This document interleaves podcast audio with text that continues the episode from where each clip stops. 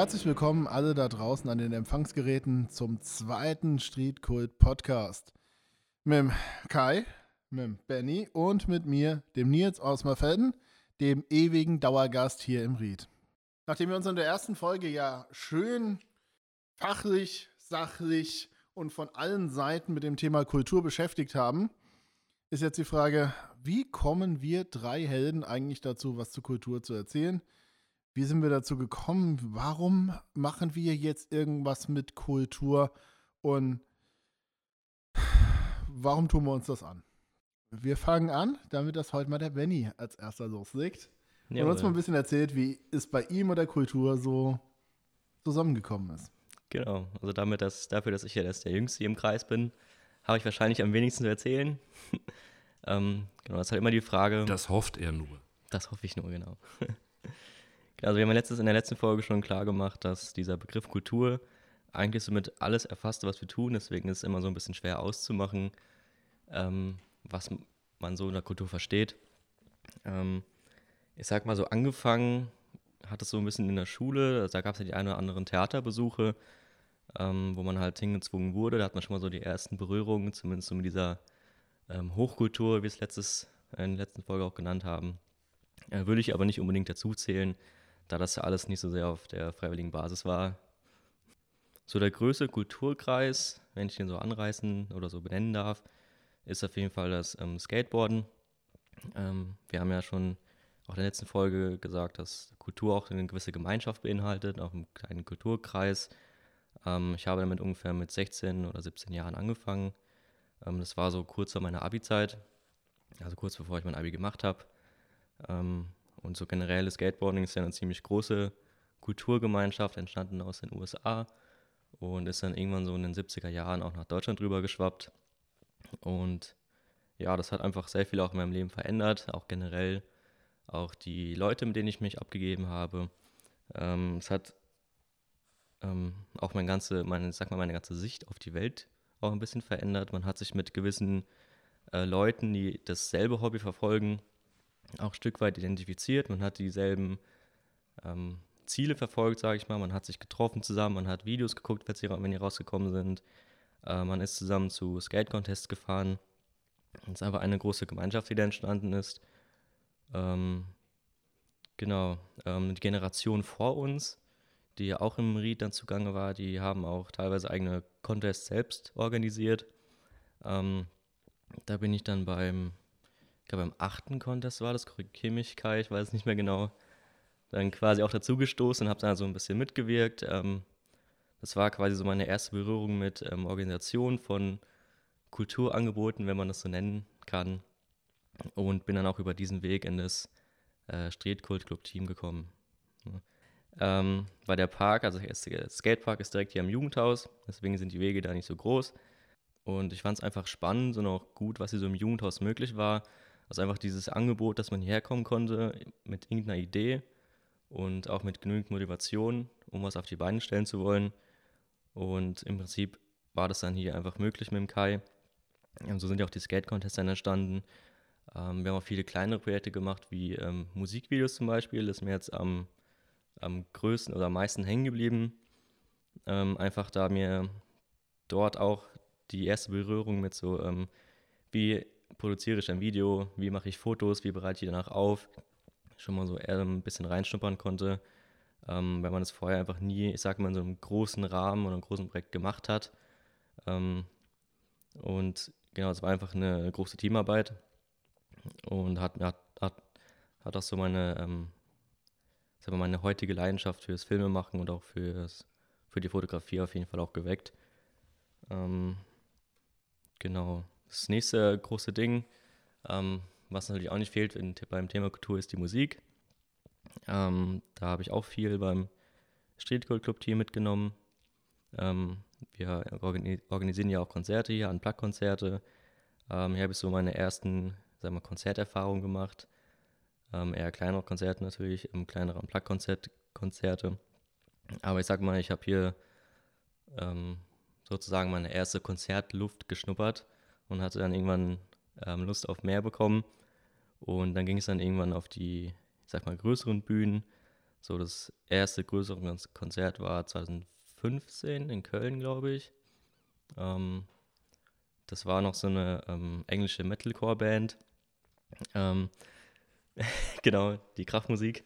Metalcore ist halt auch mal spannend. Ja. Kai lacht schon wieder. Wir sprechen von Musik.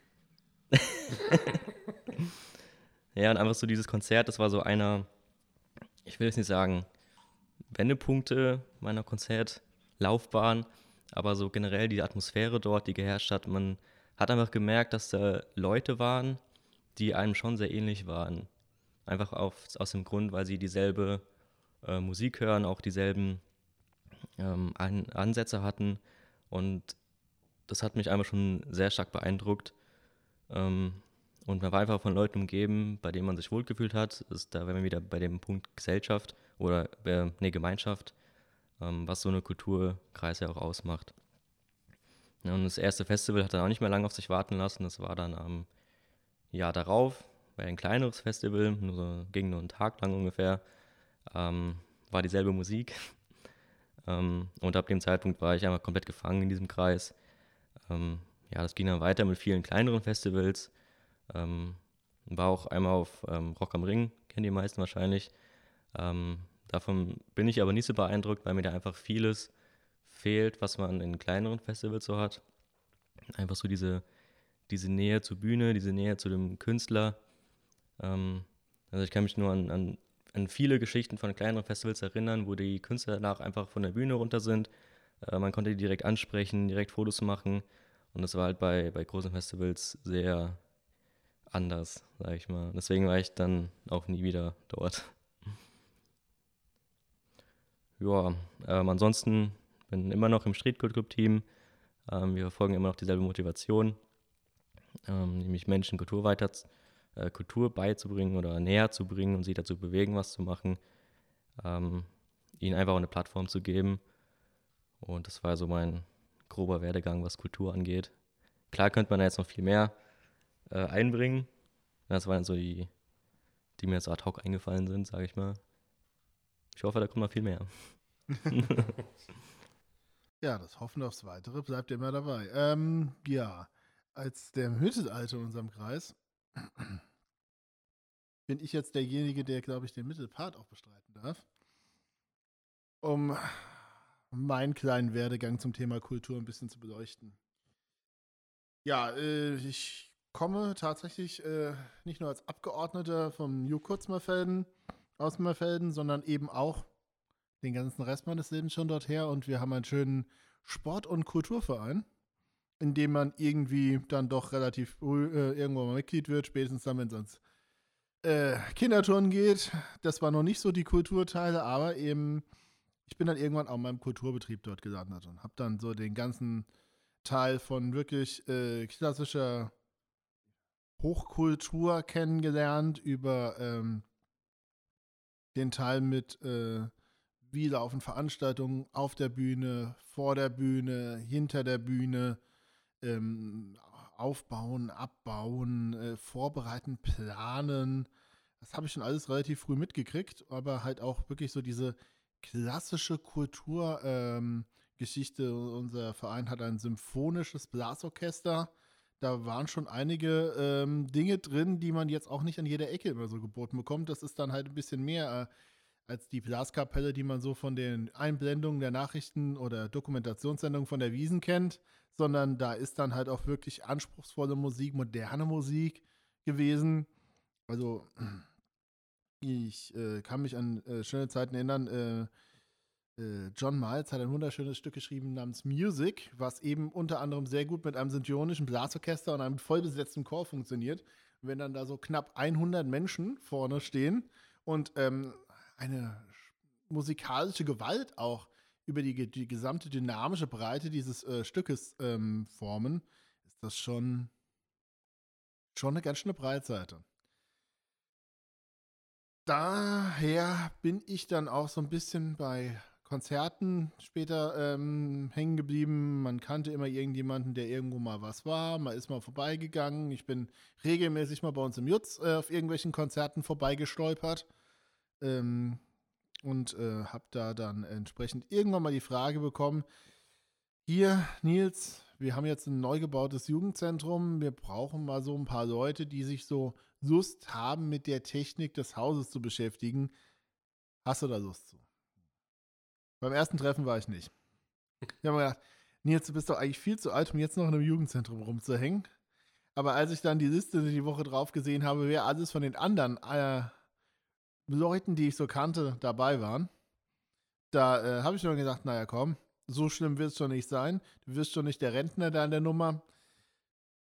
Ja, so bin ich dabei geblieben und hatte dann endgültig die Möglichkeit, alles Mögliche mit Technik zu machen und mit äh, Veranstaltungen zu machen und äh, mir Dinge auszudenken und auszumalen, wie ich Konzerte, Lesungen, akustisch oder auch richtig laut, ähm, elektrisches Musik, so DJ ähm, richtig schön klassisch mit Plattentellern auflegen oder selbst Sounds modulieren lassen an äh, den ganzen Synthesizern. Die gesamte Bandbreite davon äh, kennengelernt, was immer noch unglaublich schön ist, wenn man zusammenarbeiten kann mit irgendwelchen Künstlern, die wirklich einfach Spaß daran haben, ihr Ding zu machen. Das ist immer wieder äh, eine Freude, mit solchen Leuten gemeinsame Projekte zu stemmen und wie es dann so kam, ähm, das Ganze hat sich im Laufe der Jahre als, als weiterentwickelt. Also ich habe auch äh, Stände auf irgendwelchen Festen dann irgendwann mal ähm, für Vereine und auch für anderes organisiert. Ähm, das Machen war halt schon immer so eine Sache, was äh, in so meiner bis jetzt mit größten Nummer gegipfelt ist, ähm, für unseren Sportverein die Sportgala mal organisieren zu dürfen aus technischer Sicht. Mit, ähm, ich baue innerhalb von knapp 24 Stunden eine klassische Dreifeldsporthalle in eine Veranstaltungshalle um, inklusive der gesamten Technik, die da rein und raus muss, wäre LKW-Ladungen an Material. Das ist schon schön, wenn man solche Gelegenheiten bekommt, auch mal ein Projekt zu verwirklichen, was du nicht mehr wirklich an jeder Ecke machen kannst. Ähm das andere, ähm, wie mich Kultur natürlich ähm, bekommen hat, ist auch eben über die Musik als klassisches Hören. Einfach nur da sein. Und ähm, mir in Erinnerung geblieben ist so, die erste Platte, sagt man so schön. Es war nicht meine, es war auch keine Platte mehr, weil wir als äh, äh, meine Jugendjahre in den 90ern haben dann doch schon die CD hervorgebracht. Und es war die, äh, die erste äh, Reich und Sexy von den Toten Hosen. Ihr erstes Best-of-Album, was ich, ich bin mir nicht ganz sicher, in den frühen 90ern kam. Ich glaube 94, aber ich bin mir nicht mehr ganz sicher. Ähm, das habe ich damals bei meinem besten Grundschulfreund im äh, Kinderzimmer damals noch. Äh, irgendwo äh, zwischen äh, Spielekonsole und äh, Lego gehört und war, äh, ja, das hat mich gepackt. Das war mal Musik wie man sie nicht jede Woche aus dem Radio kannte. Und ja, dabei ist es geblieben. Musik war dann schon da. Äh, später hatte ich dann irgendwann mal von einem ähm, Klassen, anderen Klassenkamerad dann H-Blocks zugesteckt bekommen. Das war am Anfang irgendwie noch nicht so meine Kost. Diese weiteren Sphären musste ich mich erstmal ein bisschen vorwagen, aber heute bin ich auch da angekommen, dass ich wirklich sehr breit Musik in allen Facetten hören kann, sei es Jazz, sei es ähm, elektronische Musik, äh, den klassischen Sound of Frankfurt, der sich ja wirklich vor meiner Haustür irgendwann mal entwickelt hatte, ähm, sei es äh, wirklich auch klassische Orchesterwerke, aber eben auch ähm, ganz normalen Rock, Hardrock und die ganze Sache das Ganze Musik gut finden und Musik ähm, irgendwie organisiert bekommen in Veranstaltungen, war jetzt dann so das, worauf ich mich in den letzten Jahren gnadenlos verlegt habe, weil ich da einfach meine Heimat sehe. Und ich hoffe mit meinen ganzen Projekten, sei es hier mal gemeinsam mit unseren Leuten in Riedstadt oder bei uns vor unserer eigenen Hütte mit Open Airs und allem, was wir so treiben, können wir noch ein paar Jahre weitermachen. gibt vieles. Und vielleicht finden wir noch ganz viele tolle neue Dinge, die, äh, die uns dann in den nächsten Jahren einfallen. Aber ich reiche den Staffelstab mal rüber zum Kai. Der hat, glaube ich, von uns allen die längste Erfahrung mit Kultur. Ja, wie das so ist, als äh, dem Altinternationalen sozusagen in der Runde, der dann nochmal noch mal 20 Jahre mehr auf dem Buckel hat bei der, bei der ganzen Geschichte. Und von daher ähm, auch nochmal, ich sage jetzt mal von den Grundvoraussetzungen, ähm, glaube ich, aus einer anderen Generation irgendwie kommt, weil, ähm, naja, als äh, Ende der 60er Jahre Geborener gab es halt vieles von den Dingen, die, die man heute sozusagen als ähm, ja, Möglichkeit hat, ähm, sich den Medien zu widmen und, und viele Dinge zu machen, die gab es da halt einfach nicht. Also gab es, klar, gab es einen, einen Fernseher mit drei, weiß gar nicht, ob es schon vier Programme irgendwie gab, ähm, wo es dann ähm, auch, ähm, ja, ich sage jetzt mal, nicht so viel ähm, Zeit in Anspruch genommen wurde, dann eben Fernsehprogrammen zu folgen. Da gab es ein paar ausgewählte, ausgewählte Sachen und damit hatte sich das Ganze dann. Und es haben sich natürlich ganz, ganz viele Sachen, so äh, andere Sachen abgespielt, äh, bei denen man so unterwegs war. Und ähm, das Besondere bei mir ist halt nochmal so ein Stück weit, ähm, dass ich eigentlich aus so einer halben Musikerfamilie ähm, ähm, äh, rauskomme. Also das heißt, ähm, meine Mutter ähm, ist in einer Familie groß geworden, wo äh, ihr Vater schon Musik gemacht hat, wo ihr Bruder Musik gemacht hat. Ähm, fast als Profimusiker dann auch äh, in, in der Nachkriegszeit dann auch in Jazzclubs mitgespielt hat. Und äh, wie gesagt, meine Mutter auch Musik gemacht hat. Und ähm, ja, ich sag mal, als ich äh, mitnahmefähig war, also ähm, ich durchaus auch von meiner Mutter dann auf Fastnachtsveranstaltungen mit nach Rüsselsheim genommen worden bin, wo sie dann ähm, am Klavier in der äh, Big Band dann gesessen hat und die Fastnachtsveranstaltungen mit begleitet hat.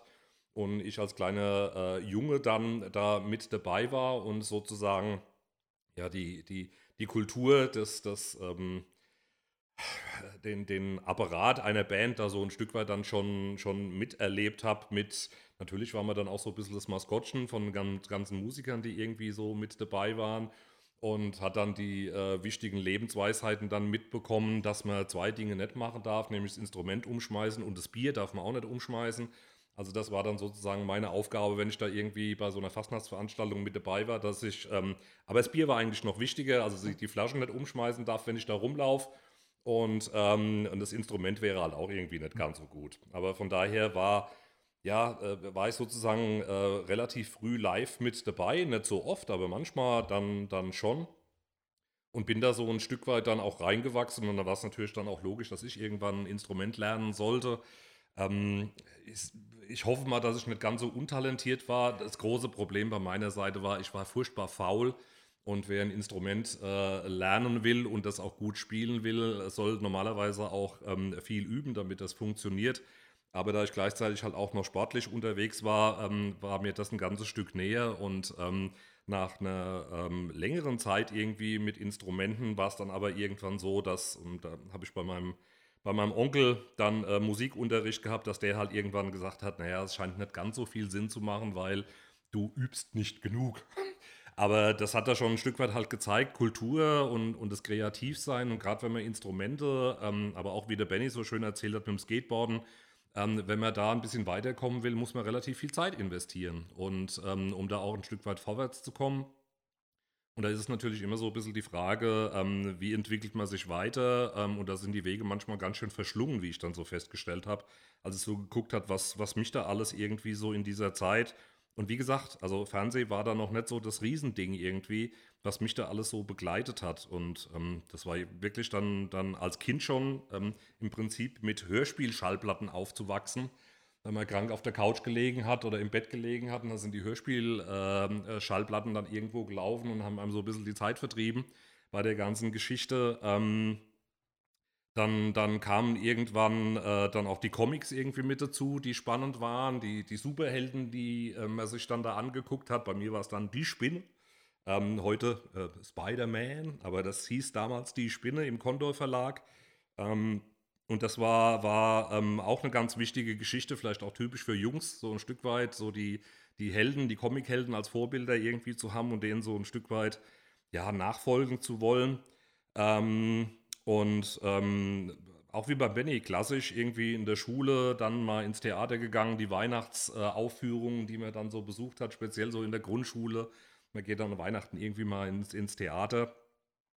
Ähm, und ähm, dann aber, wie gesagt, wahrscheinlich auch aufgrund äh, der familiären Geschichte war, war trotzdem Musik immer ein ganz großer Schwerpunkt eigentlich, der, der immer da war. Und da erinnere ich mich dann halt wirklich so an diese äh, ja, Samstagabende, wie gesagt, wenn dann tatsächlich so Familienfernsehen angesagt war, dann gab es dann halt, ähm, gab es erst die Sportschau, die man geguckt hat, weil man hat ja selbst auch Fußball gespielt. Äh, beziehungsweise vorher, vorher wurde man gebadet, dann äh, kam die Sportschau, die man sich angeguckt hat. Und dann kam, glaube ich, auch äh, samstagsabends immer die Hitparade mit Dieter Thomas Heck, die man sich dann da angeguckt hat und dann davor gesessen hat und hat einen Zettel äh, auf dem Schoß liegen gehabt und hat sich dann die Autogrammadressen aufgeschrieben, weil natürlich die Künstler, die man gesehen hat, da musste man sich dann auch ein Autogramm irgendwie holen, hat dann ein Briefchen geschrieben, das ist dann weg und dann kam dann hoffentlich irgendwann ein Autogramm wieder zurück. Und ähm, als sich das dann so musikalisch ein bisschen verändert hat, wobei da kam dann auch ja Neue Deutsche Welle, also dann wurde es schon, schon auch nicht mehr so schlagermäßig, ähm, sondern, sondern mehr so in die, in die Richtung, die man selbst ganz gut fand. Das äh, hat ja dann auch in der Hitparade stattgefunden. Und dann gab es halt auch noch Disco mit Ilja Richter. Das war dann sozusagen, ah, da waren wir dann schon ein bisschen größer. Na, da ist ja eher dann so die Musik gespielt worden. Und, ähm, aber das war dann wichtig, äh, das dann, dann auch zu gucken. Und in dem Zusammenhang ist mir doch eingefallen, dann kam eben irgendwann diese, diese Musiksendung mit Ingolf Lick, Formel 1 und, und Ronnys Popshow. Ähm, der Affe synchronisiert von, von Otto Walkes, ähm, der dann auch zwischen den einzelnen Songs dann immer so ein paar, paar äh, Sketche irgendwie gemacht hat oder dadurch die Gegend gehüpft ist. Und das war im Prinzip dann so auch, ähm, ich sag jetzt mal so, das, das für mich ähm, Erleben von Musik ganz einfach so im Fernsehen und bei den wenigen Sendungen, die es da ganz einfach gab. Also nicht mehr vergleichbar, wobei heute es ja auch weniger ist, aber gerade in der Zeit von, von MTV und Viva ähm, hatte man ja super viele Möglichkeiten, sich irgendwelche äh, Musikvideos und Sachen irgendwie anzugucken.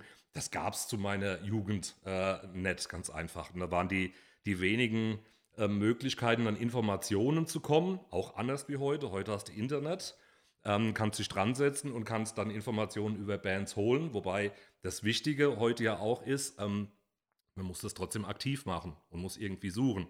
Also nur weil es das Internet gibt mit viel, viel mehr Möglichkeiten, bedeutet das nicht mehr, es besser informiert. Bei unser, oder zu unserer Zeit war es ja die, die obligatorische Bravo und dann gab es dann noch ähm, eine Zeitung, die hieß Popcorn und Pop Rocky ähm, wo ähm, für jemanden wie mich, der da schon auch eher so in Richtung Rockmusik unterwegs war, dann meistens zwei Seiten interessant waren in dem, in dem Heft. Also da stand super viel drin, aber über Rockbands, ähm, oftmals dann auch aus Amerika oder sowas, gab es immer eine oder zwei Seiten. Das hat man dann anschließend ausgeschnitten, hat es dann äh, im Ordner gesammelt, damit man die Sachen dann irgendwie so, so hatte und ähm, ja, um, um ein kleines bisschen auf dem Laufenden dann zu sein. Und dann ging es eigentlich erst so, so ähm, 84, 85 los, dann wirklich dann eine Zeitung, eine Zeitschrift zu finden, die sich tatsächlich mit der Musik auch auseinandergesetzt hat. Also das war dann damals äh, für mich dann der Metal Hammer. Ausschlaggebend war, war die erste ja, Live-Übertragung eines Hardrock-Metal-Konzerts aus der Dortmunder Westfalenhalle und in dem Zusammenhang ist dann halt diese Zeitung dann erschienen. Äh, da gab es, glaube ich, einen, einen Hauch früher gab es schon das Rockhard, aber das war immer so ein bisschen, ja, da sind, waren so die härteren Sachen irgendwie drin und das war noch ein bisschen zu hart für uns irgendwie. Wir waren eher so melodisch unterwegs. Und von daher war das dann, war das dann äh, der Metal Hammer, den man dann da regelmäßig alle vier Wochen gekauft hat. Und wenn man den hatte und diese Informationen daraus hatte, war man natürlich auch immer so ein Stück weit der König. Also man hatte Informationen gehabt, die man dann so wie unter vorgehaltener Hand dann an die nächsten weitergeben konnte. Und da waren natürlich auch Poster drin, die man an die Wand hängen konnte. Und so wurde sozusagen dieses musikalische ähm, Gefühl irgendwie dann noch weiter verstärkt und, und äh, man, man, konnte so in diese Welt so ein Stück weit irgendwie eintauchen. Und ähm, ja, das ist mehr oder weniger eigentlich dann auch bis heute so geblieben. Ich weiß noch, mein erstes Konzert, also die, die, die, erste, die erste Platte, ähm, da werden ein paar wahrscheinlich dann sagen, oh, ja, das war Barclay James Harvest. Ähm, äh, teilweise so ein bisschen verpönt äh, zu dem Zeitpunkt schon als so die Softrocker. Ähm, und das, das, ist ja eigentlich so, naja, gibt man nicht gerne zu, wobei die tolle Platten gemacht haben. Ähm, und äh, das erste härtere, was dann irgendwie war, war dann tatsächlich 81 äh, die erste Iron Maiden Killers Platte. Äh, und da war man natürlich dann auch ganz vorne mit dabei, mit dem gruseligen Monster irgendwie vorne drauf. Und das war der Moment der Rebellion irgendwie äh, dann auch in der Schule. Man geht dann aufs Gymnasium und man ist als Gymnasiast dann trotzdem Mettler und hat dann irgendwelche gruseligen T-Shirts an oder hat irgendwelche Aufnäher oder Aufkleber oder sowas. Ähm, das war schon, war schon auch ganz schön wichtig gewesen. Und da hat man sich auch abgegrenzt fällt mir jetzt gerade so in dem Zusammenhang ein, da ist dann auch einer auf der Schule rumgelaufen, der hat ein Sisi Top T-Shirt angehabt. Und das ging ja gar nicht.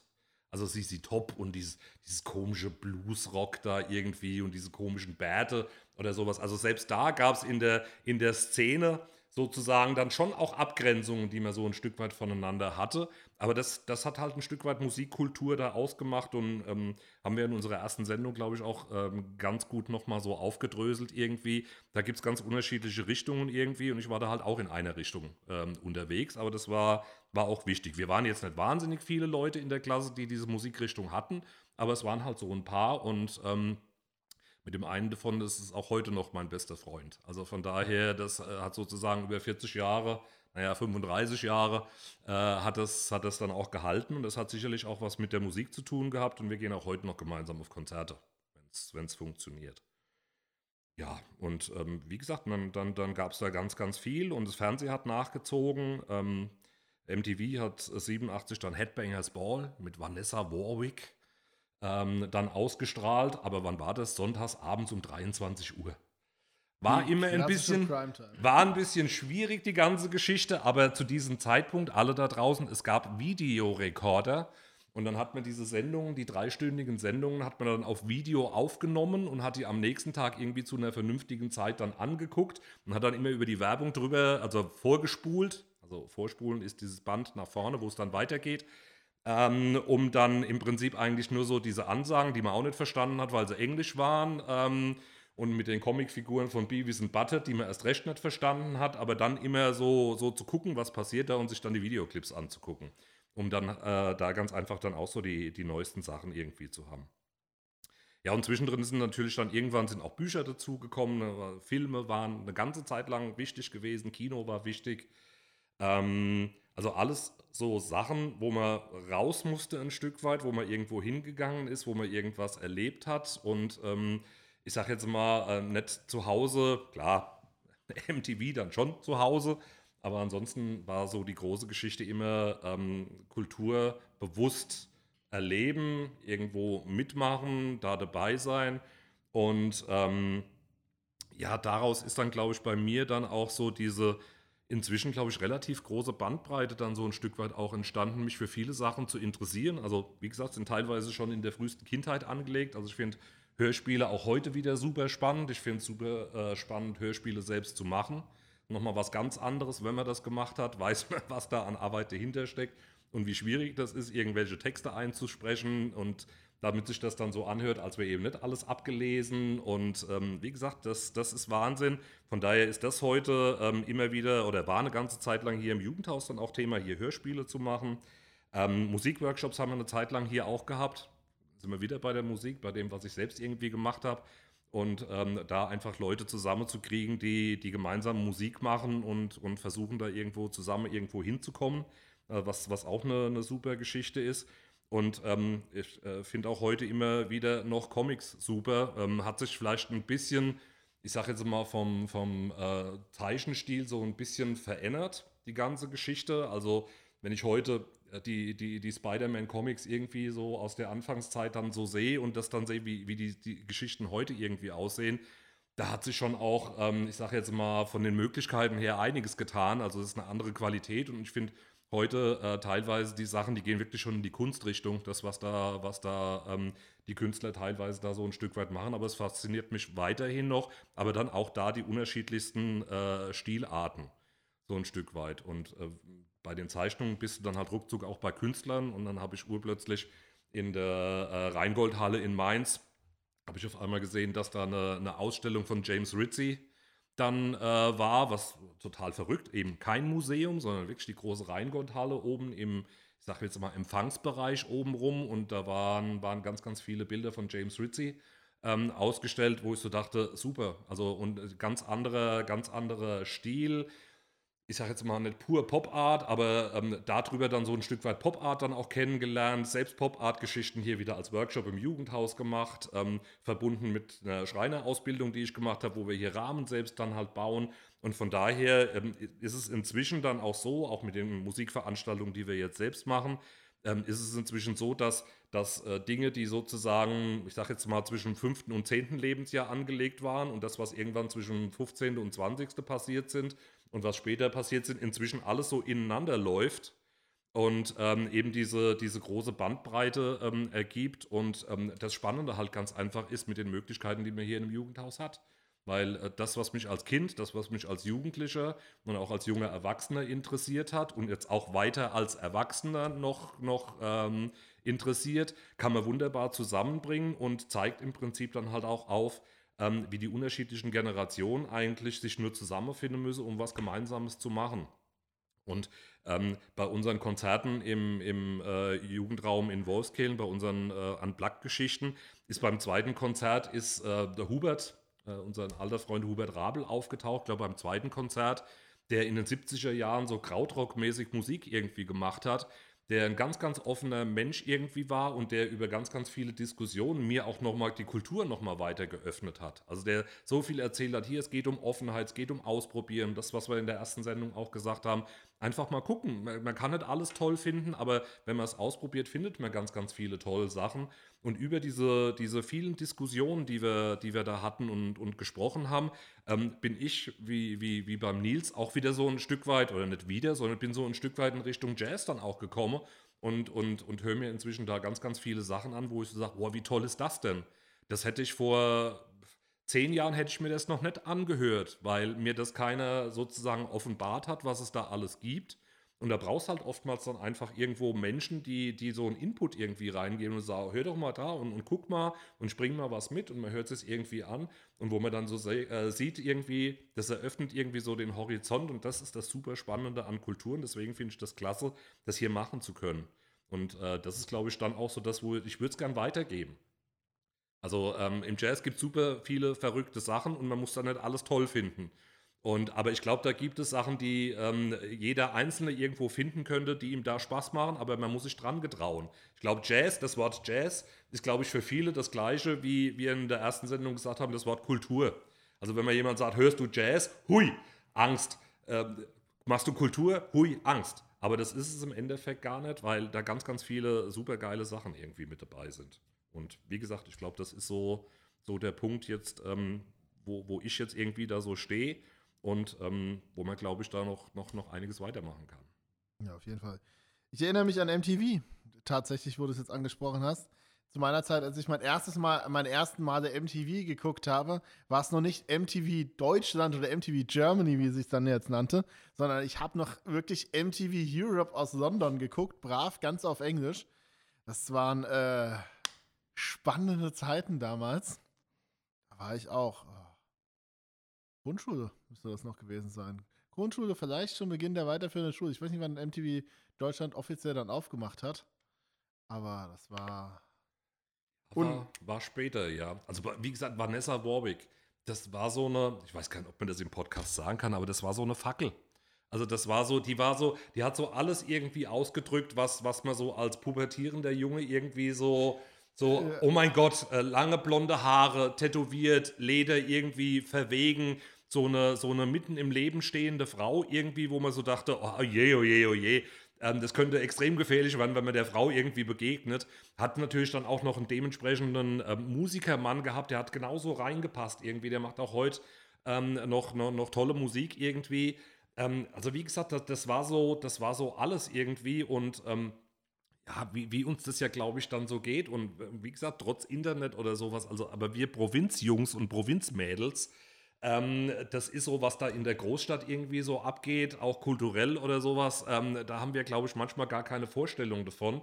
Aber ich glaube auch, die in der Stadt haben manchmal keine Vorstellung, was für Kultur auf dem Land ein Stück weit abgeht. Also von daher, das, das ist so beides, aber das, das prägt so ein Stück weit. Und da kommen ganz, ganz viel die, die passende Lebenssituation irgendwie mit dazu. Wo ist man irgendwie gerade? Und ähm, also das ist schon, und das hat MTV damals geschafft und ich fand es total schade, dass das irgendwann dann halt so in diese Bezahlgeschichte irgendwie reinging, dass man es sich dann eigentlich nicht mehr leisten konnte. Schlimm fand ich es dann damals, als äh, MTV leider eigentlich mehr Werbung für, mehr, mehr ein Vertriebssender für Klingeltöne und Ja. mittelmäßige amerikanische ähm, Soap-Opera-Geschichten äh, äh, wurde als statt äh, ein Sender für Musik. Ähm, genauso ambivalent und zwiegespalten trauere ich irgendwie ein bisschen Viva hinterher. Viva 2 hatte eigentlich ziemlich gute Musik auf dem, auf dem Sender laufen, aber naja.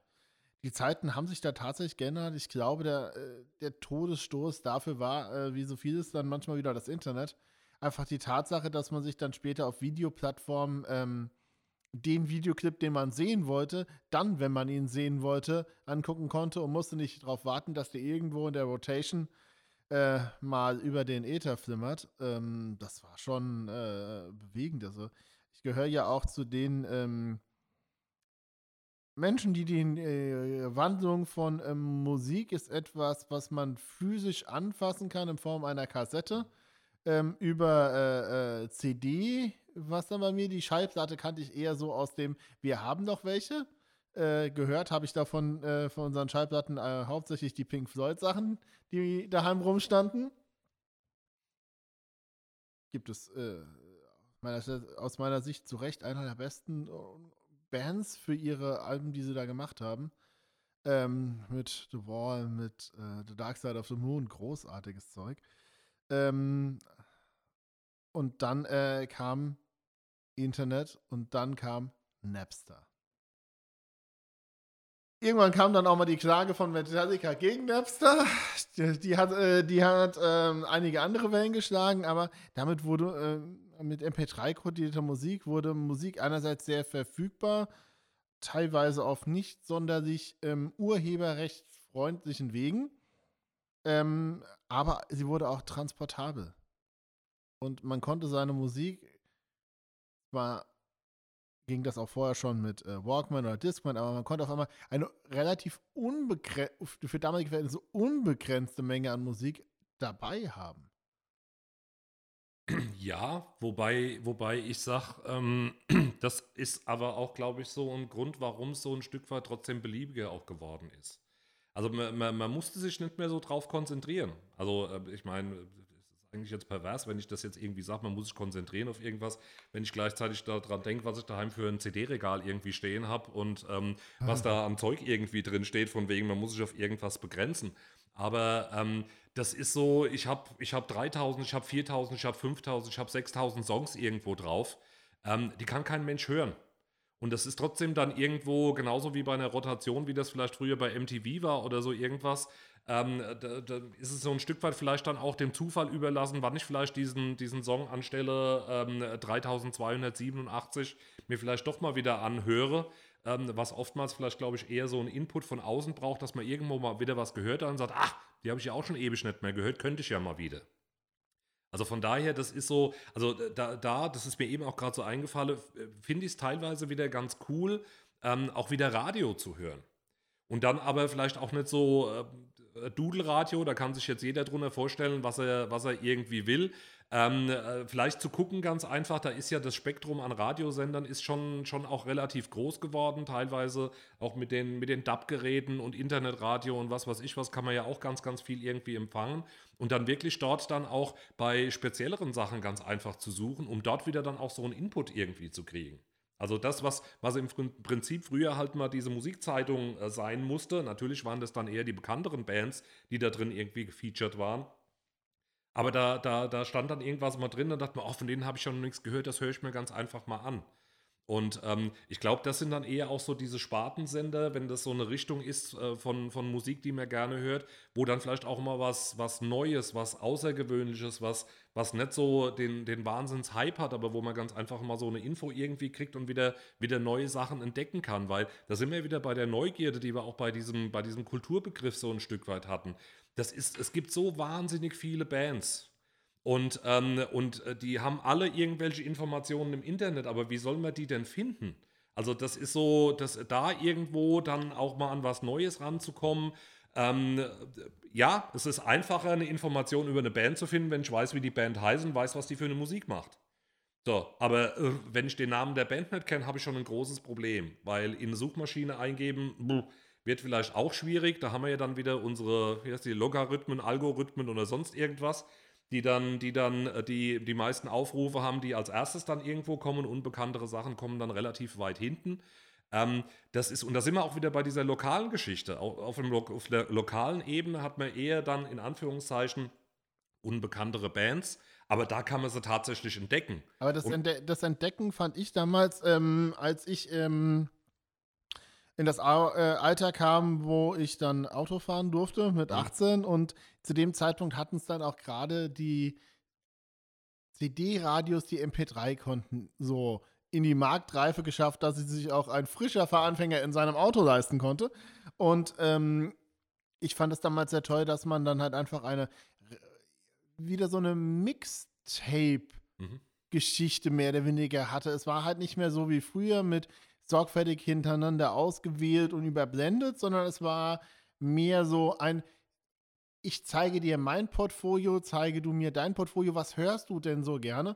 Und man hat dann mal auch gerne CDs äh, durch die Gegend getauscht oder du hast dann bei irgendjemand im Autoradio halt äh, äh eine unglaubliche Menge an Liedern gehört, wenn du mitgefahren bist und hast dir dann halt auch über das Display gesagt bekommen, was für ein Lied ist es. Du musstest nicht mal mehr fragen. Es, es hatte schon so ein paar Möglichkeiten, unglaublich viele Anreize zu kriegen.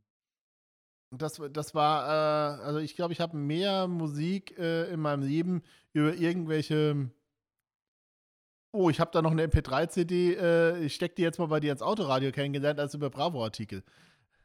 Ja, in den, in, in, den anderthalb Jahren, wo ich mich mal für die Bravo ja, ich meine, ich meine, es ist inzwischen auch nicht von ungefähr, dass die, ich glaube, die Bravo Verkauft die überhaupt noch oder alle, also alle meines Wissens gibt es die noch. Alle drei, alle drei Monate oder so irgendwas, also es, aber auf jeden Fall weniger, weil, weil das Ding natürlich auch nicht mehr so, so, so nachgefragt ist bei der ganzen Geschichte, ist schon, ist schon vollkommen klar, aber wie gesagt, andere Generation, ähm, die ich dann halt bin, also wenn man, wenn man so Mixtapes gemacht hat, dann hat da wesentlich mehr Mühe dahinter gesteckt, sich solche Mixtapes Fall, zu machen. Also äh, ich weiß noch, dass man dann irgendwie, ich glaube, das war dann donnerstags abends oder sonntags abends, ich weiß es nicht mehr, dann am Radiogerät gesessen hat und dann, dann gab es dann irgendwie die HR-Hitparade oder sonst irgendwas. Und dann hat man dann, dann auf, da hat alles schon auf Pause gestanden, Aufnahme und dann draufgedrückt und dann das Lied aufgenommen und weh dem der, der Radiomoderator hat dann da reingelabert irgendwie, dann ist man fast vor dem Apparat dann irgendwie geplatzt ähm, und hat dann, hat dann versucht, sich da irgendwie so diese Songs zusammenzustellen und dann hast du zwei Stunden vorm Radio gehockt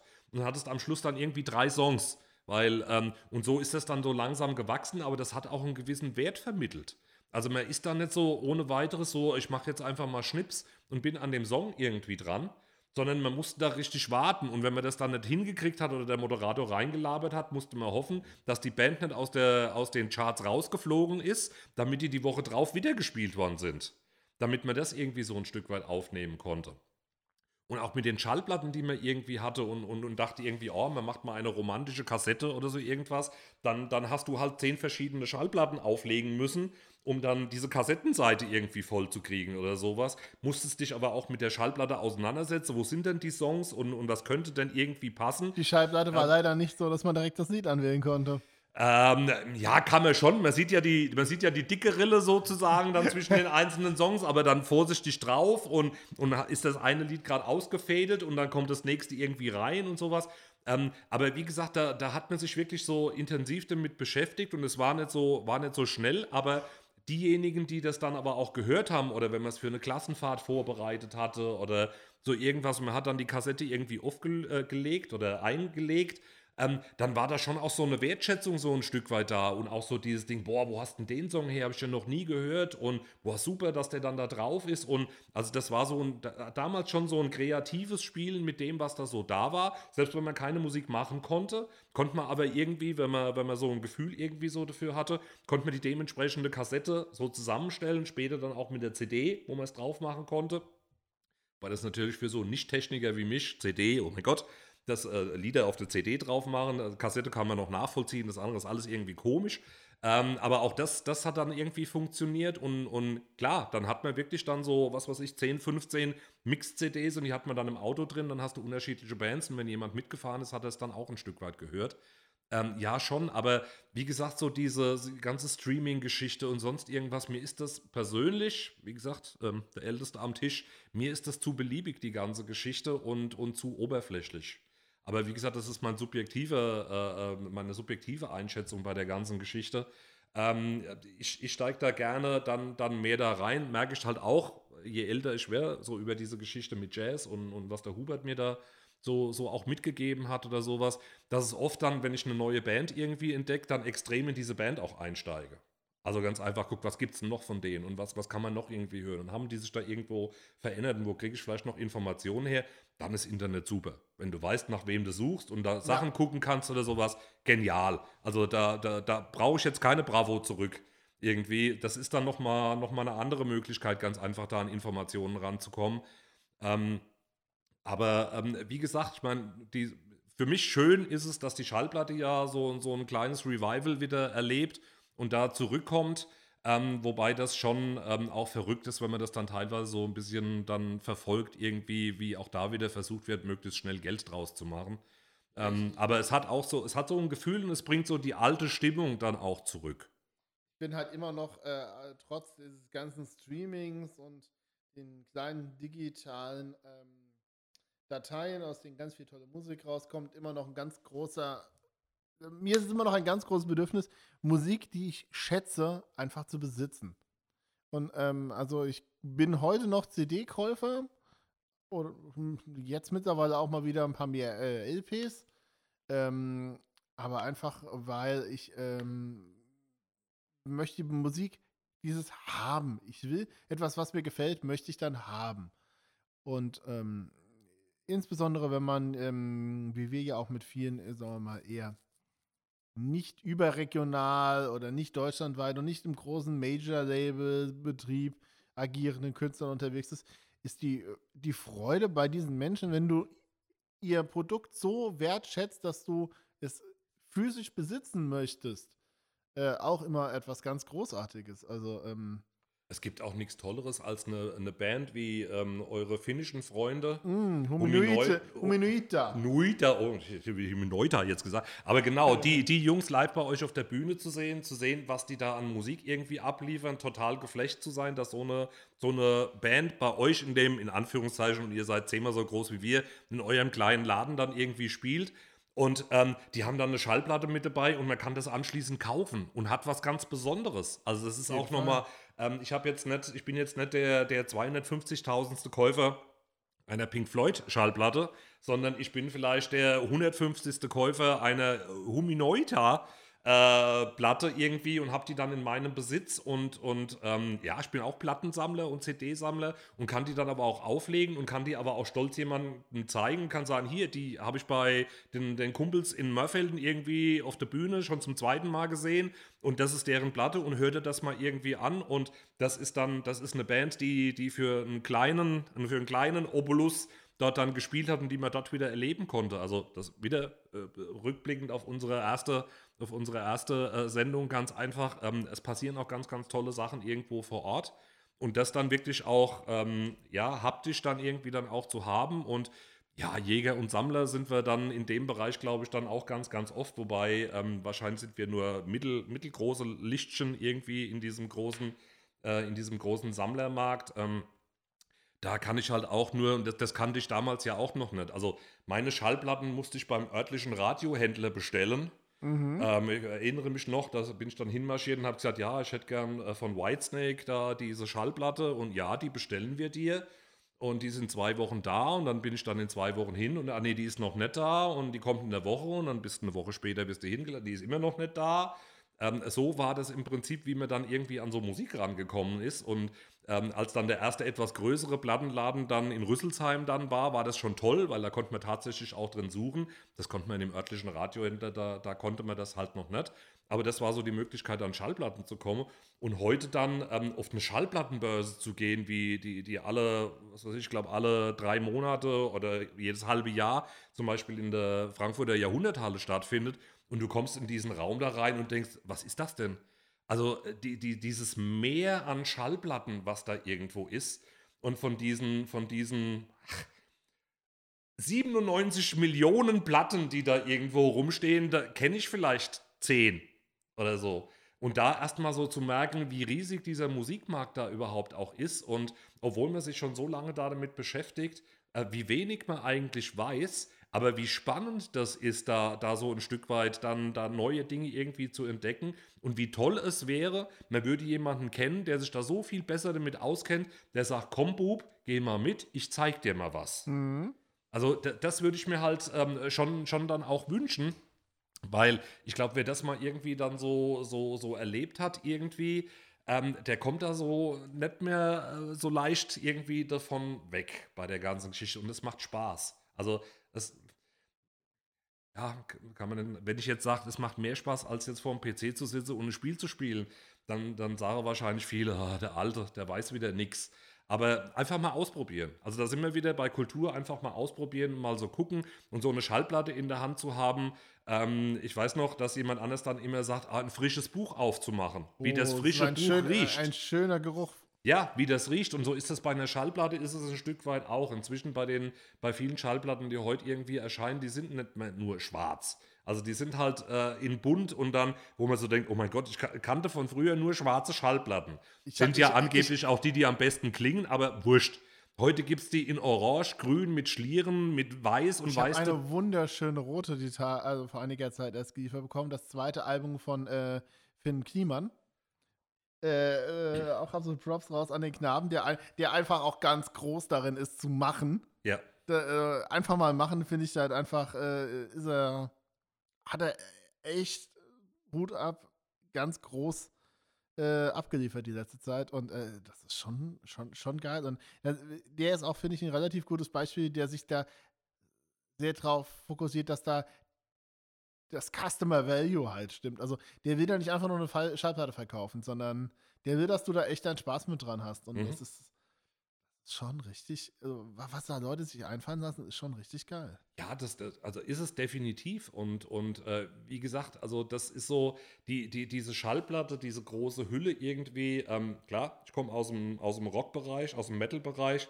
Ähm, das war früher, äh, die erste Iron Maiden, habe ich ja gesagt, 1981. Du sitzt vor diesem Plattencover und guckst dir das stundenlang an und machst und tust. Jetzt war es bei Iron Maiden auch immer so, dass sie irgendwo versteckt immer irgendwas reingebaut haben. Also man hat immer Eddie, die, das Maskottchen von Iron Maiden, das zwar auf dem Frontcover drauf war, aber das war irgendwo hinten oder nochmal in einem Bild irgendwo klein versteckt. Und wenn es nur hinter einem Vorhang, hinter irgendeinem Fenster die Silhouette war. Und man hat die Musik gehört und hat sich stundenlang dieses Plattencover angeguckt und hat das gesucht. ähm, mach, das mal, mach das mal bei einer CD. Schon schwieriger. Und mach's mal bei einem Stream. Fällt eher aus. Genau. Also von daher, das war einfach ein Gesamtkunstwerk.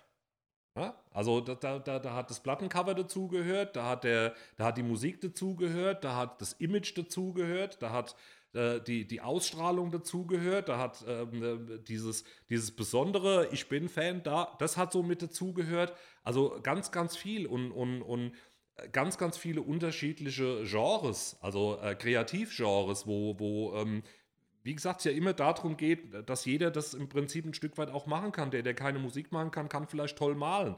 Und der, der nicht malen kann, kann aber vielleicht irgendwas toll bauen. Und der, der nicht toll bauen kann, kann aber tolle Fotos irgendwie machen. Und der, der keine Fotos schießen kann, kann aber vielleicht toll filmen. Oder hat eine tolle Idee, wie vielleicht ein Videoclip zu einem, zu einem Song irgendwie aussehen könnte. Also das sind so diese, diese vielen Sachen, wo ich einfach denke, dass das bietet so wahnsinnig viele Möglichkeiten und das in irgendeiner Form immer mal erlebt zu haben. Und wie gesagt, bei mir ist das ja, ähm, ich sage jetzt mal, eine, eine knapp 50-jährige Entwicklung. Ich glaube, die ersten drei Jahre war da kreativ noch nicht so wahnsinnig viel irgendwie ähm, da. Aber, ähm, und das entwickelt sich immer weiter. Und das irgendwann mal nicht mehr, nicht mehr für sich wahrzunehmen, ist super schade, weil man da ja ein Stück weit äh, selbst was ausprobieren kann und vielleicht auch versuchen kann, andere so ein bisschen anzustecken, so mit der, mit der Lust an der ganzen Geschichte und dann eben zusammenzukommen. Und ähm, ich sage jetzt mal, wie, wie, wie bei uns, ohne Benny wäre ich aufgeschmissen. Also die ganze Technik oder so, irgendwas, puh, ja, ich habe vielleicht irgendwelche, irgendwelche flierigen Ideen im Kopf, aber die kann man nur umsetzen, wenn es Leute gibt, die, die ähm, andere Fähigkeiten da irgendwo mitbringen. Aber das ist gerade irgendwie so das Tolle bei dieser ganzen Kulturarbeit, weil ähm, wir, wir müssen erstmal niemandem was beweisen, sondern wir machen erstmal irgendwie was zusammen und, und da kommt vielleicht was Tolles dabei raus. Und dann kann man mit wahnsinnig viel Stolz irgendwie sagen, guck mal, was wir irgendwie gemacht haben. Erstmal mache. Erstmal machen, ja. Erstmal mache ist das Motto. Ja. Ja, also machen, machen, machen ist bei mir ja auch, ähm, ja, wie gesagt, eigentlich der elementare Bestandteil. Ich meine, wir haben es geschafft in, äh, wann haben wir angefangen? 2012 haben wir uns als Team in Wörfelden so zusammengerauft. Im November, also wir haben jetzt äh, achtjähriges. Ähm, hört genau hin, Street Cult ist älter. Ja, ja, bestreiten wir nicht, bestreiten wir nicht. Ähm, und ähm, haben es geschafft. Ich glaube, 2014 ging es dann richtig groß los mit Konzerten. Damals äh, war die große Zielsetzung, wir müssen mehr Kultur an den Mann bringen. Wir machen jetzt jeden ersten Freitag im Monat ein Konzert. Und dann haben wir jeden ersten Freitag im Monat ein Konzert gemacht. Ja, der Zuspruch hat uns nicht vollständig überrannt, aber wir haben uns lang, lang nicht von überwältigen lassen und ähm, haben es durchgezogen, haben dann rumexperimentiert, haben verschiedenste Formen ausprobiert, ähm, haben es jetzt die letzte Zeit etwas zurückgefahren, weil wir uns auf Dinge, die wir herausgefunden haben, die ganz gut funktionieren, konzentrieren. Finde es aber eigentlich schade, weil äh, so ein gewisses Kulturgrundprogramm sollte eigentlich irgendwie schon zum guten Ton gehören. Hm, irgendwann wird auch die Zeit dafür wiederkommen. Wenn, wenn ich mir angucke, was wir für schöne Veranstaltungen ähm, im Laufe der Zeit dadurch für uns entwickelt haben. Ich meine, äh, eine Veranstaltung, die für uns jetzt nicht die aufregendste, nicht die beweihräucherndste eigentlich ist, ist aber einer, die uns mit am meisten Spaß macht, ist ähm, unser alljährliches Seifenkistenrennen, was unser ähm, Streetworker bei uns äh, veranstaltet. Von unserem Bahnhof aus, der äh, oben äh, auf Bahndammniveau oben hoch liegt, ähm, fällt äh, halt eine schräge Rampe Richtung Stadtmitte ab. Und da äh, dürfen einmal im Jahr, wenn der mal kein Corona ist, ähm, Seifenkisten runter äh, eiern und ähm, in verschiedenen Wertungsklassen werden dann da entsprechend Rennen gefahren. Und 200 Meter äh, normale Straße in eine Rennstrecke umzuwandeln, die dann eben auch neben Strohballen und Absperrgittern äh, und Zeitmessanlage natürlich auch so etwas wie eine Streckenbeschallung braucht, die damit äh, unten die äh, im Ziel wissen, was oben am Start passiert und andersrum. Also das sind technisch für uns eigentlich zwei Stunden Aufbau, zwei Stunden Abbau und zwischendrin sechs Stunden absoluter toller Spaß und ein tolles Team zusammen sein, bei dem wir halt einfach Spaß daran haben, eine Veranstaltung mit zu begleiten, auch wenn wir ein Zahnrad sind, bei weitem wahrscheinlich nicht das wichtigste Zahnrad, aber dabei sein, Spaß, dabei, Spaß, Spaß an der Sache haben. Das ist auch eine Sache, die viel zu oft so ein bisschen mit hinten runterfällt. So richtig gut wird man in der Sache eigentlich meistens nur dann, wenn man viel übt, ja, und Spaß daran hat. Also die ganze Technik, ähm, dieses ganze Machen und Tun, kommt halt einfach aus der, wir haben Spaß daran. Ja, und es braucht, glaube ich, aber auch immer, es braucht Vorbilder, denen man, also die, die auch den Spaß vorleben und die, die das dann auch vermitteln, dass die anderen sagen, auch wenn die Spaß haben, kann ich den auch haben, wenn ich da mitmache. Also ich glaube, das ist es halt auch. Also das auch, auch wenn man so, wenn man so Werdegänge irgendwie so sieht, ne? Also bei dir auch dann in, in den Sport- und Kulturverein dann irgendwie zu gehen, äh, Skateboarder als Vorbilder irgendwie zu haben, die einem da so ein bisschen dann auch, auch mitnehmen. Ähm, bei mir, ähm, also mein Vater hat wahnsinnig viele Sachen dann auch organisiert, Veranstaltungen für, für einen Sportverein irgendwie organisiert ähm, die natürlich bei uns zu Hause dann auch im Wohnzimmer stattgefunden haben, beziehungsweise im Arbeitszimmer und im Esszimmer und Sitzungen und, und Pläne und Schilder und Preisschilder und weiß der Teufel, was das da alles rumgeflogen ist. Und das, das gar nicht so, manchmal, manchmal hat es auch furchtbar genervt, die ganze Geschichte, aber im Endeffekt als Vorbild mitgenommen und das irgendwie gesehen. Und wenn ich dann heute irgendwo dann ein, ein, ein Preisschild für irgendwas schreibe, wo ich dann so denke, mein Gott, das ist das gleiche wie mein Vater von, von vor 40 Jahren. Ne? Und wo ich dann immer so denke, was macht der da? Und, und ein Euro für die Wurst und nee, da war es noch D-Mark. Ähm, aber so, so diese Geschichte, aber deswegen so, so zu sehen, wie da, wie da Energie reingesteckt wird, wie da Herzblut reingesteckt wird und wie da hinterher was dabei rauskommt, wo dann auch, auch so der persönliche Stolz natürlich dann auch so ein, ein Stück weit mit dabei ist. Und ich glaube, das auch, also auch, auch es, es, braucht nicht nur Kinder und Jugendliche, die irgendwie sagen, ich will jetzt Kultur machen, sondern es braucht Erwachsene, die ihre Kinder mitbringen und die ihren Kindern das irgendwie auch vermitteln, dass das da irgendwie Spaß machen kann. Und das kann ja, das können die unterschiedlichsten Sachen sein. Wir brauchen eigentlich Kultur aus jeder Lebens- und Alterslage. Ja. Und aus, auch aus den ganzen, ganzen Kulturen, die wir hier haben. Gemeinsam. Aus der, auch aus den ganzen, also, äh, man sagt ja immer so schön, den sozialen Schichten, ähm, auch da gibt es ja Kultur aus sollte oder aus meiner Sicht haben alle soziale Schichten Anspruch auf gute Kultur, aktiv und passiv. Ja, und ganz, ganz wichtig ist eben auch aktiv. Also nicht nur zu warten, dass irgendwo was passiert, weil äh, die, diejenigen, die sich da viele Mühe geben und Kultur machen, ähm, können aber auch nur die Kultur machen, die ihnen ein Stück weit auch nahe ist und vielleicht aber gar nicht das abdeckt, was, was jemand anders gebrauchen könnte.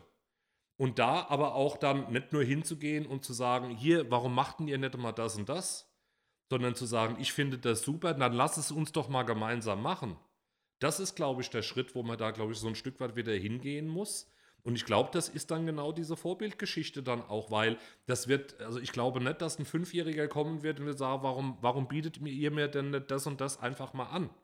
Sondern ich glaube, das müssen schon eher dann auch von Jugendlichen, die, die können das durchaus dann schon äußern, aber vielleicht auch von Eltern, von Erwachsenen irgendwie könnte und dann die Kinder mitbringen, um denen zu zeigen, wie toll das vielleicht da irgendwie ist, um da sowas Gemeinsames zu machen. Das ist ganz, ganz wichtig. Und wie gesagt, machen und nicht nur, nicht nur sagen, ihr müsst das jetzt für mich machen, weil ich das jetzt haben will und ihr bietet es mir bis jetzt nicht. Und ich glaube, das ist so dieses Ding, wirklich so diese, diese Initiative aufzubringen, diese, diese Energie aufzubringen zu sagen, hier, wir leben alle gemeinsam in, in, in dieser Gemeinschaft irgendwie und da investiere ich auch etwas rein. Also ähm, ich meine, unsere, unsere Dörfer wachsen inzwischen ja auch immer mehr, weil der Wohnraum in der Stadt knapp wird. Das heißt, viele Menschen aus der Stadt gehen auch raus aufs Land, ähm, gucken dort irgendwie Wohnungen oder Häuser zu bekommen, um dort zu leben.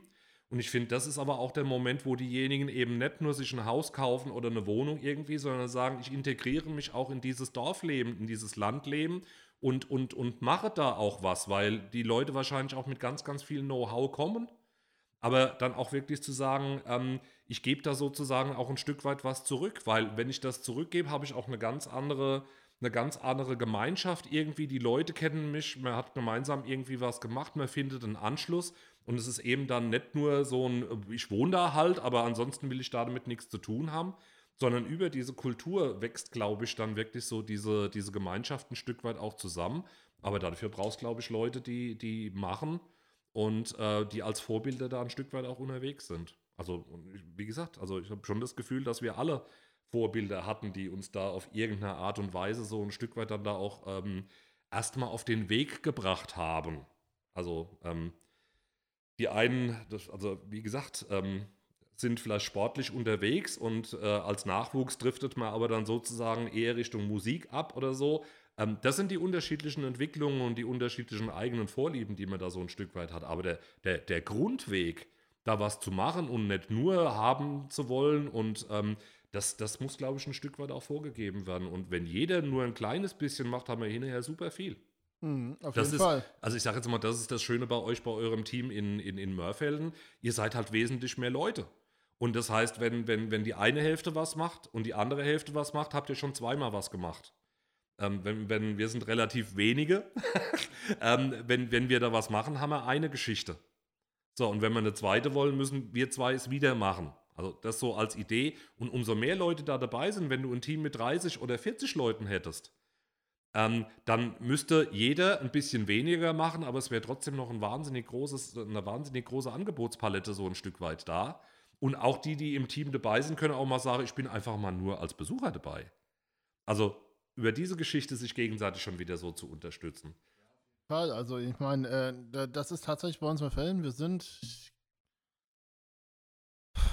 kurz im Geiste zusammengezählt. Ich glaube momentan elf Leute. Mhm.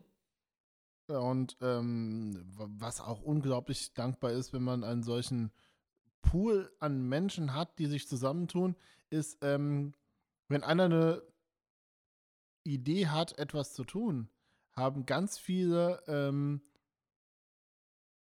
auch die Möglichkeit, ähm, sich damit einzubringen und das Ganze entsprechend äh, zu einem gemeinschaftlichen Projekt zu machen, in Input reinzugeben, nochmal einen Shift in so eine Nummer zu geben und dann einfach zu sagen, ähm, ja, wir machen das und zwar dann richtig und von allen Seiten beleuchtet. Du kriegst äh, viel, viel, viel mehr Feedback, auch schon aus deinen eigenen Reihen, das dir dann hilft, ähm, das Ganze, sagen wir mal, klar durchdacht und ähm, äh, mit Hand und Fuß, wie man so schön sagt, äh, zusammenzubringen. Und das ist halt schon ähm, hilfreich, wenn da so eine gewisse interne Routine einerseits da ist. Das heißt, man weiß, man hat Leute, die haben entsprechend gewisses Know-how auf einzelnen Dingen. Wir sind da sehr froh, dass wir da breit aufgestellt sind.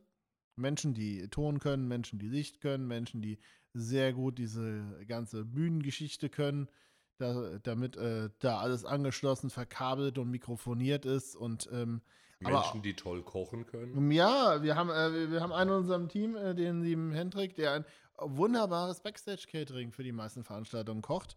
Ähm, das ist etwas, äh, da, da sind auch immer wieder die ganzen Kulturschaffenden, die bei uns zu Gast sind, äh, sehr erstaunt, was äh, so, so eine kleine publike Hütte manchmal hinkriegen kann.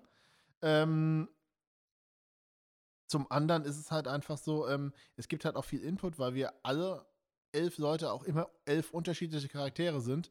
Und ähm, so kam es dazu, dass äh, äh, einer was gemeint hat, also immer nur ähm, Speed, Metal und Co. aus seiner Sicht ähm, ist vielleicht ein bisschen viel. Ähm, er mag Elektro sehr gerne. Und ähm, habe ich gesagt, ja komm, Elektro, da bin ich auch relativ cool mit, das höre ich gerne mal. Lass mal was mit Elektro zusammen machen. So haben wir dann unsere ähm, Veranstaltung an Ostern bekommen, in der wir in der Nacht von Oster Samstag auf Ostersonntag äh, dann entsprechend äh, ja äh, die Nummer zum Tanzen bringen. Ähm, das ist halt auch immer wieder schön, wenn man dann da äh, eine Idee hat und findet dann auch gleich einen Partner, der bereit ist, ähm, mit einem da gemeinsam ein Projekt draus zu machen und was auf die Beine zu stellen.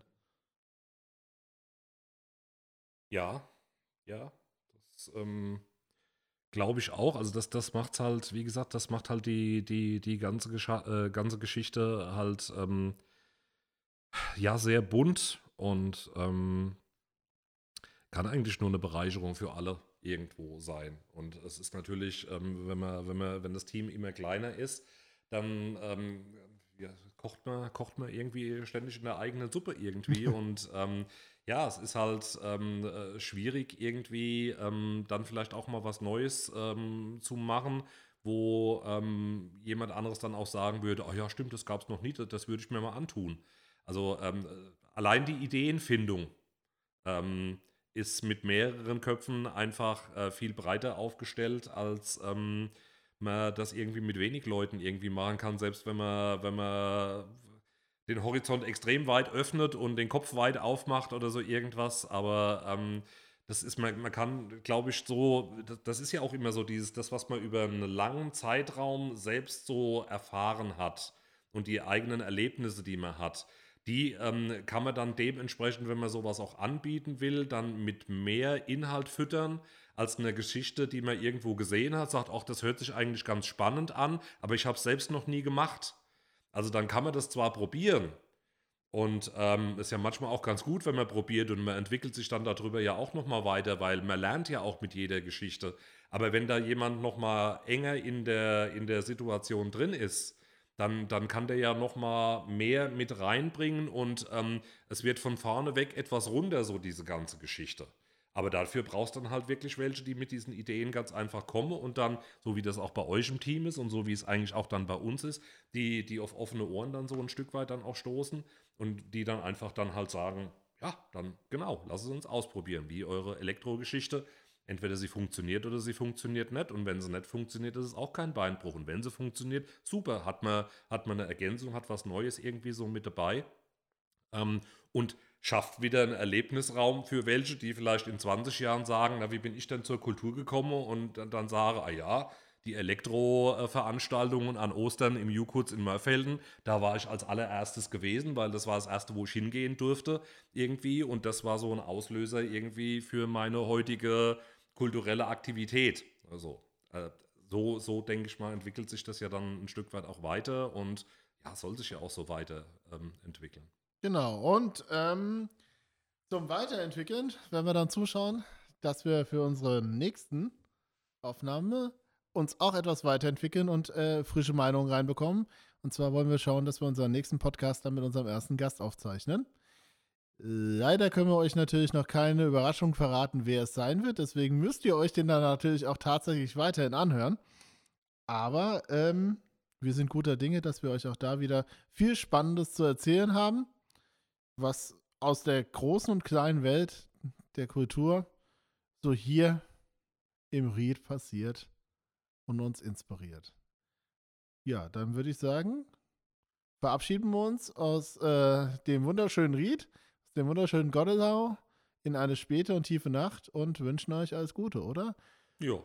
Lasst uns einen Kommentar da, sagt uns, was ihr denkt oder erzählt uns doch vielleicht einfach, wie ihr zur Kultur gekommen seid oder was euer prägendes Kulturerlebnis war.